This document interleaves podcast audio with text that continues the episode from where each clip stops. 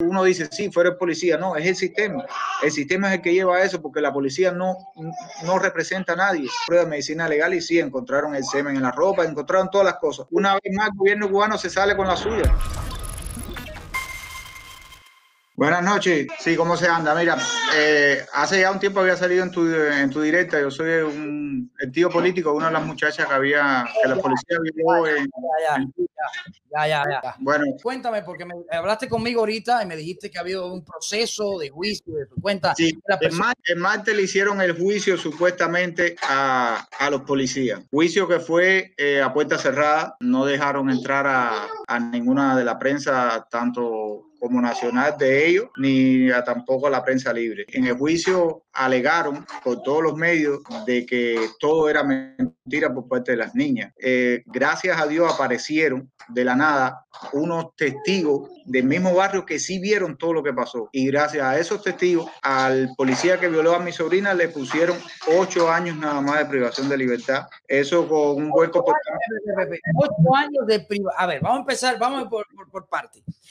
Que no creían nada de lo que dijeron las niñas. Que los policías iban a quedar en libertad. Que iban a quedar en libertad, totalmente. De hecho, estaba, los policías estaban alegando de que ellos le, la muchachita, mi sobrina, le estaban pidiendo dinero y que le habían dado dinero. Testigo que pudo conseguir, decir, la mamá de, de mi sobrina, porque eso es un barrio que todo el mundo se conoce y vieron todo lo que pasó, pero la fiscalía no, no sabía de esos testigos y el abogado que los defendió, los llevó los testigos. Por esa parte sí hay que sentirse un poco satisfactorio, pero ocho años a ella y seis años al otro policía que no violó a la otra muchacha, que lo que hizo fue tocarla nada más, porque fueron dos. ¿Ocho años preso o con preso? Ocho años de privación de libertad, pero tú sabes, policía cubano es lo, es, es lo mismo, eso con un buen comportamiento, ahorita al año están afuera.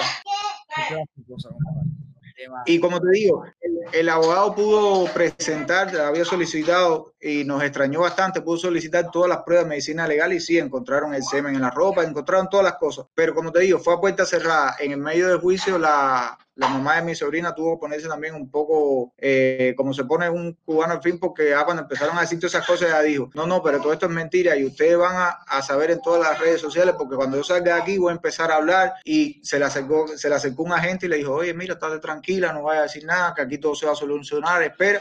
Y de momento aparecieron los testigos.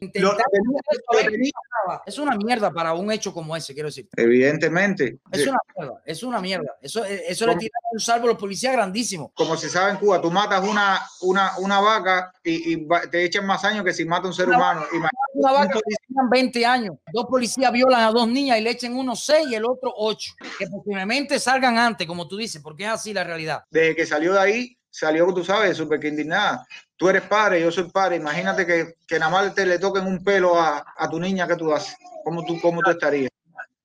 Es una cosa que, Eso que vaya en cualquier país del mundo eso es una condena grandísima, posiblemente a veces una perpetua. Pero aparte que, que, si ellos han asesinado, han dado paredón por, por bobería, por solamente tú pensar distinto, imagínate ellos, porque ellos fueron los que violaron. Al final uno dice, sí, fuera el policía, no, es el sistema.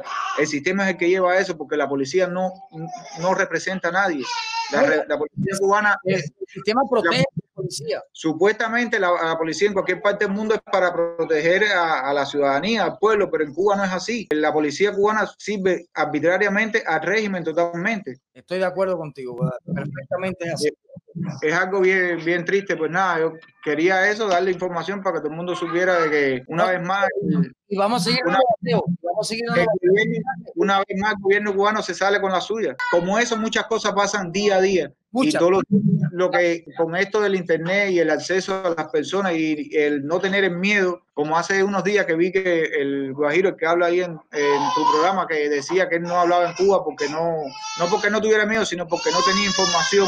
Nosotros en Cuba, yo vine con 27 años, Lía con 27 años a este país y en Cuba tenía un poco de acceso a la información, pero igual restringida. Y uno no habla no porque tenga miedo, sino porque no tiene para hablar. Te mantienen en esa burbuja donde ellos son los que manejan toda la información y no te dan el acceso a tu poder decidir qué es lo que es bueno, qué es lo que es malo, qué es lo que tú crees que pueda servirte para tú poder mejorar en, en, tu vida social en tu vida política, económica, en cualquier cosa, no te dan el acceso. Entonces todo es un engaño y ese engaño lo que lleva es a todos los malos pensares, por decir de alguna manera, que tiene todos los cubanos que están ahora en la isla, que te pudo haber pasado seguro alguna amistad que te dice, oye, coño, pero tú cuando estabas en Cuba, tú, tú apoyabas esto, no sé cosa, ahora ¿por qué cambiaste? Sencillo, porque tengo la verdad. Gracias, gracias, por la información. Ahí está, las niñas, ahí está la última información. Ocho años a uno de los policías que violó y seis años al otro policía que tocó en Cuba. Y se sal y, vaya, y le pusieron eso porque la madre dio un bateo, un juicio cerrado que no dejaron entrar a nadie.